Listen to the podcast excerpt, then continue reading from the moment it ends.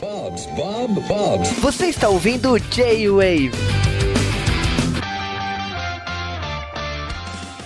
E sejam bem-vindos a mais um D-Wave, o podcast de cultura pop nerd japonesa. E estamos em dezembro, né, de 2020. E vamos falar a verdade, foi um ano bastante estranho. Porque teve, lógico, a gente sabe, todos os dias a gente lê sobre pandemia e tudo mais. Mas foi um ano que, tipo, quase não teve D-Wave. Teve dois D-Waves, né, esse ano. Esse sendo o terceiro. Mas por que tudo isso? Por que, que a gente falou que vai voltar em 2021?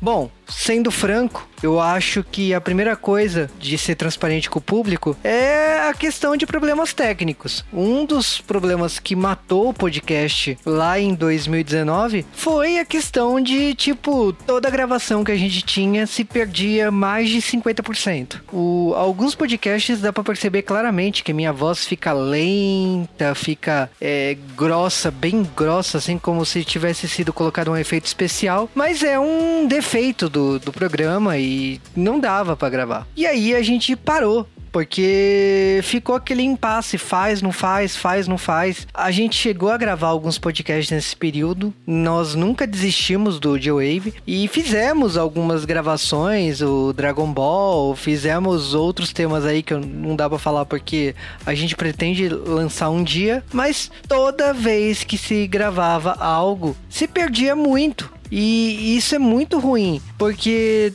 tem alguma informação fundamental, tem alguma piada que é muito engraçada e tem que tirar. É muito ruim pro, pro público. E é por isso que paramos. Aí a gente seguiu a vida mudei de emprego e muita coisa aconteceu. Eu acho que uma das coisas também que eu não vou colocar só a culpa no programa, mas uma das coisas que aconteceu também é que naquela época eu trabalhava à tarde para de noite. E por causa do seu horário, inviabilizou muito as gravações. E bom, a gente é, parou, né? Porque precisamos disso. A pandemia serviu muito para aprendizado. Eu tive que aprender muito sobre YouTube, sobre mídias sociais, porque aquele momento do começo da pandemia, eu precisei reaprender o que estavam fazendo. Acontece de tipo você ter que analisar que ó, o que a gente tá fazendo não funciona mais. E o G-Wave não tá muito diferente disso. Foi um momento de analisar novas ferramentas, novos jeitos de gravar. Uma coisa que também eu queria ser transparente com o público é que alguns podcasts demoravam muito, demoravam duas semanas, três semanas para editar. Hoje em dia, não funciona mais. Tipo, o G-Wave teve podcasts que sim demoravam 15 dias para editar, que eram Evangelion e tal. Mas os podcasts atuais não demora todo esse tempo. E por causa desse negócio de, do, de jogar 50% fora, ter que regravar, marca com o pessoal, junta duas gravações para tentar sair algo pro público. Então foi desgastante. Isso fez com que falassem: Meu, será que o público merece só um podcast por mês? Porque precisa ficar 30 dias editando aquilo para poder sair algo decente pro público. Então, não, porque não faz sentido aquilo. Isso faz parte de todo o processo de aprendizado. 11 anos fazendo podcast, ferramentas mudaram, processos de edição e gravação mudaram e, logicamente, a, a gente mudou. E eu tô aqui, logicamente, para desejar um feliz Natal e um feliz Ano Novo, mas também para desejar que a gente volte então, eu tô gravando esse podcast aqui sozinho, mas até porque foi de supetão, deu a ideia, vamos, vamos, vamos, vamos, vamos, e eu fui. Então, eu tô aqui para falar que assim, eu quero voltar, eu quero falar mais de cultura japonesa, quero mais falar de cultura coreana, porque a cultura coreana nunca teve mais em alta do que jamais esteve, nunca teve tanto dorama como a gente tá tendo agora. Estamos tendo uma situação inédita de doramas simultâneos com a Coreia, então é um momento que nós aqui do J-Wave que sempre falamos de dorama japonês e coreano, pô, tipo, a gente tá no auge.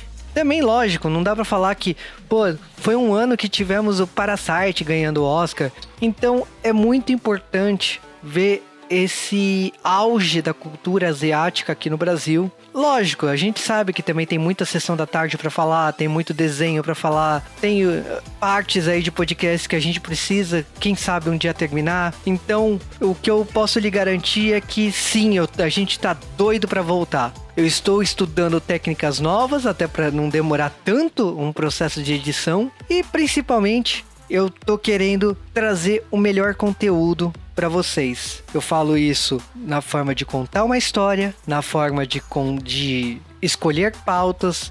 Eu acho que a gente tem que trazer o, lógico, o clássico, mas também que tem que trazer o inédito.